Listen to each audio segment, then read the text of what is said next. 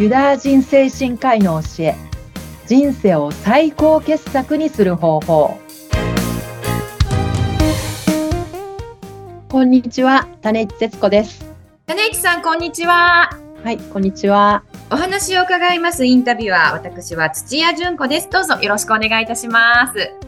さあ始まりました。ユダヤ人精神科医の教え人生を最高傑作にする方法です。この番組は精神科医であり産業医でもある種市節子さんからアドラーとかフロイトなど有名な精神科医の先生方の教えを分かりやすく教えていただき、皆さんの人生を輝くものに、最高傑作のものにしていただきたい、そんなお手伝いをしたいという番組です。さあ、種市さん、今回はどんなお話をしていただけますか？今回は燃えるような願望。これでいきたいと思います。はい。ただの願望ではないですね。燃えるような願望。はい。いいですね。熱意、情熱とかですね。はい。願望。はい。種市さんにとっての燃えるような願望って何かあるんですか、えー、人生を可能な限り喜びで満たしたいっていう願望はありますね。ああ、素敵ですね。もう私もそれにはもう大いに賛成です。なんかこう、ぐ、はい。具体的な何々っていう目標もまあ大事なんですけど、私もそうですね、こう、ざっくり人生を喜びとか幸せ、そんなもので溢れるようなものにしていけたらいいなっていう目標はありますね。自分、自分の人生を豊かで喜びに溢れたものにするのに、使う言葉だったりとか、つながる人だったりとか、はい、そういったものをこうちょっと意識するだけでも、かなり違ってくると思うんですよね。あ、そうなんですね。と会うっていうのも大事だし、はい。あと仲間とつながっていくっていうのも大事だし。うん。そういう方々と繋がったりして、こう、いろんな気づきだったりとかね、得ていくっていうのもありますけど。自分の心の、心の火になんか火がつくみたいなね。ああ、素敵ですね。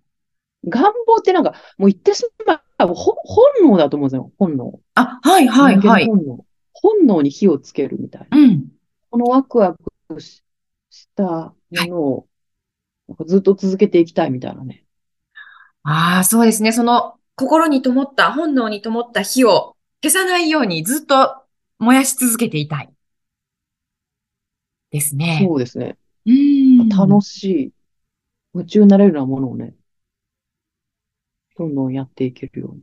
そうですね。燃えるような願望を持ち続けることによって、自分の人生が、そしてまた世界が希望と喜びに満たされたものになっていく感じがしますね。例えば高校野球の方で甲子園出るっていうのを目標に頑張る方とかっているじゃないですか。はい、いますね。私も高校野球大好きです。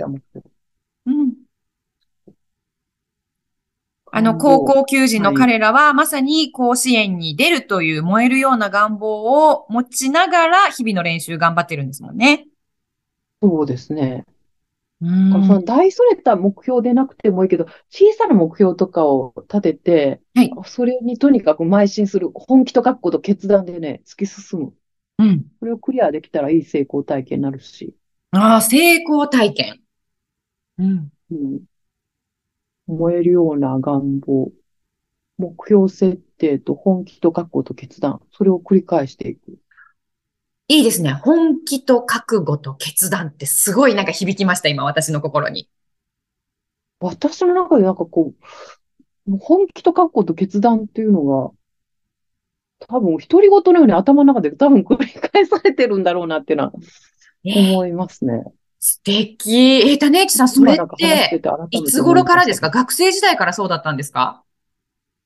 ああ、でもなんか人生を変えようと思うと、やっぱ本気にならないと変えられるものじゃないなっていうふうには思ってて。そうですよね。うん、ここのブロック、メニュー6個、ここにブロックがついてしまってるっていう方とかって、まあ過去の私とかそうでしたけど、ええ。それがユダヤ人精神科医の教えだったり、こういろんな気づきを得ていって、はい。もう変えていこうとすると、こう本気と覚悟と決断、それによってこう変わっていけるし、本気にならないとそうそう変わるものじゃないなっていうふうには思って、それは私自身のその体験的なことでもありますけど、うん、本気でやったらできるけど、本気でやらないから、なかなかね、変わ、変え、変わっていけないみたいな。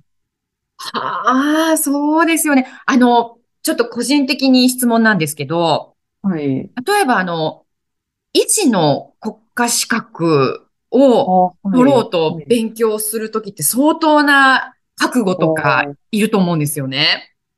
はい。はい、生半可なあの勉強じゃ受からないと思いますし、種市さんもやっぱりあの医師になりたいと思った時は、その本気覚悟決断が心の中にあったんですよね。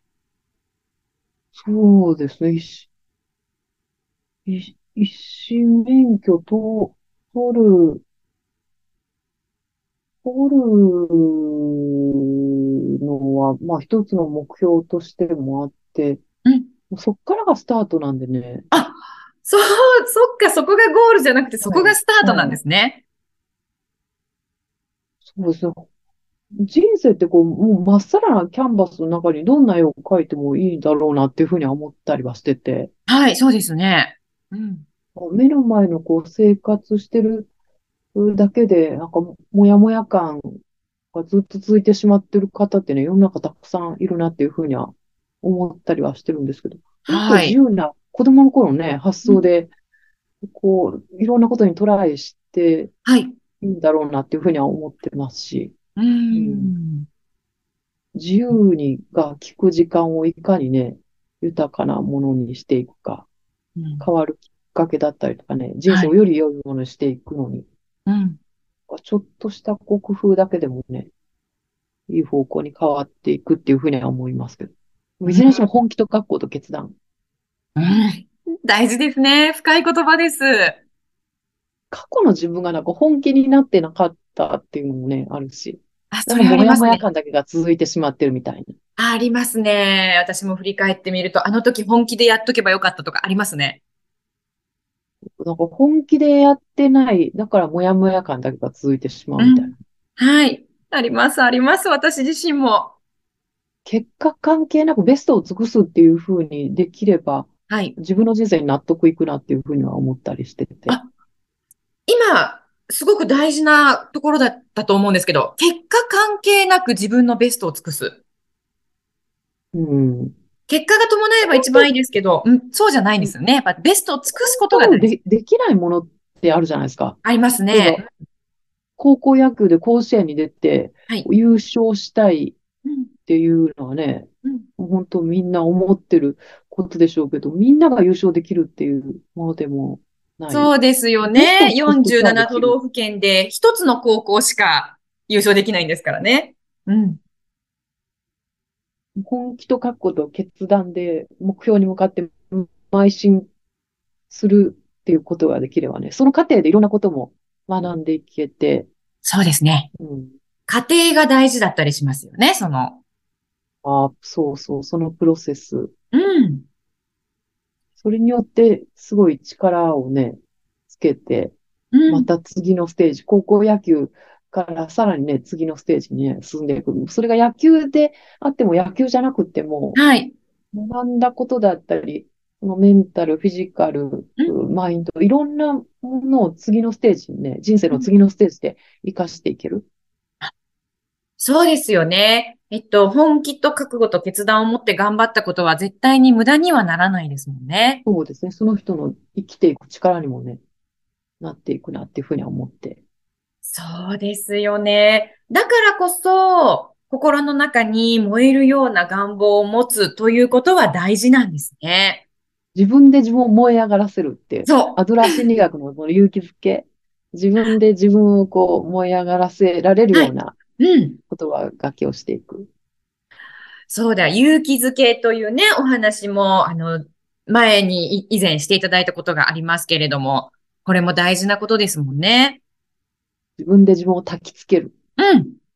うん、甘やかすだけじゃなくて自分を焚きつける。あ、そうです、そうです。そうですね。ついつい甘やかしてしまいがちなんですけれども、何かそんな時に自分の心に燃えるような願望があれば、あ、ダメダメ、頑張らないとっていう感じで自分を焚きつけることができますね。あとやっぱ燃えてるような仲間と一緒にいると自分も燃えていくっていうのはあると思うんですよ。それありますね。やっぱりそういった意味では仲間も大事ですね。そう、なんか、も燃え、燃えてる人と一緒にいると自分もそれがね、伝染してうんどんどん燃えていくみたいな。確かにそうですよね。目標を持って頑張ってる人って素敵だなと思うし、近づきたいなって思いますよね。うん。うーん。ポジティブな感情がね、どんどん溢れてくるみたい。そうですよね。この燃えるような願望を持つというのはもちろはいん年齢は関係ないですよね。いくつになってもこういった燃える願望は持ち続けていた方がいいですよそうでね。すね。なんかこう、ぶ、ぶ、ぶ、ふみは人なりという言葉があるじゃないですか。はい。あある、あるこう文章をよ、誰、どなたかの文章を読んでて、はい。いやもう青年の志のような、ものすごいみずみずしい文章で、ええ、ええ。あ30代ぐらいの人が書いたのかなとか思ったら、はいもうなな 70代のあある組織の長の方の文章でしたけど、ええ、そうなんですね。こう文章にもみずみず、エネルギーとかみずみずさがもう溢れてて、青年の志みたいなので、ものすごいこう感銘を受けてたんだけど、70歳ぐらいの方の文章だったっていうのがえありましたけど。え。面白いですね。やっぱりあの、心の中に燃えるような願望を持ってらっしゃる方とかっずてっ、と持ち続けられる人生って幸せな気がするんですよね。本当そうですよね。だからそういう方の書く文章は、そのみずみずしさを持ち合わせている、そんな素敵な文章になるんでしょうね。うん。いやなん、かそういうのっていいですよね。そうですね。えー、何々がしたい、こうなったらいいなという願望。さらにそこに燃えるようながつく。これが大事というお話ですね。自分が燃えてるから周りを燃え上がらせられるんだと思うんですよね。確かにそうですよね。これも伝染しますね。燃えるような願望を持ってい周りればね。が燃えてると自分もなんかも燃えるようになっていってね、焚きつけられてね。そう、頑張らなくちゃって思いますよね。うん。ああ、なので私も、ちょっと心の炎が消えがちになってしまいますけれども、いつも心の中に火を灯して燃えるような願望、いくつになっても持ち続けたいですね。燃えるようなワクワクした目標設定とかね、本気と書くことを決断。はい。今日はこれいい言葉をいただきましたよ。ありがとうございました。本気と覚悟と決断。忘れないように私も生きていきたいと思います。はい、種市さん、今回も素敵なお話ありがとうございました。ありがとうございました。また次回もよろしくお願いしますね。あ、よろしくお願いします。はい。はい、それでは皆さん、また次回もお楽しみに。さようなら。さようなら。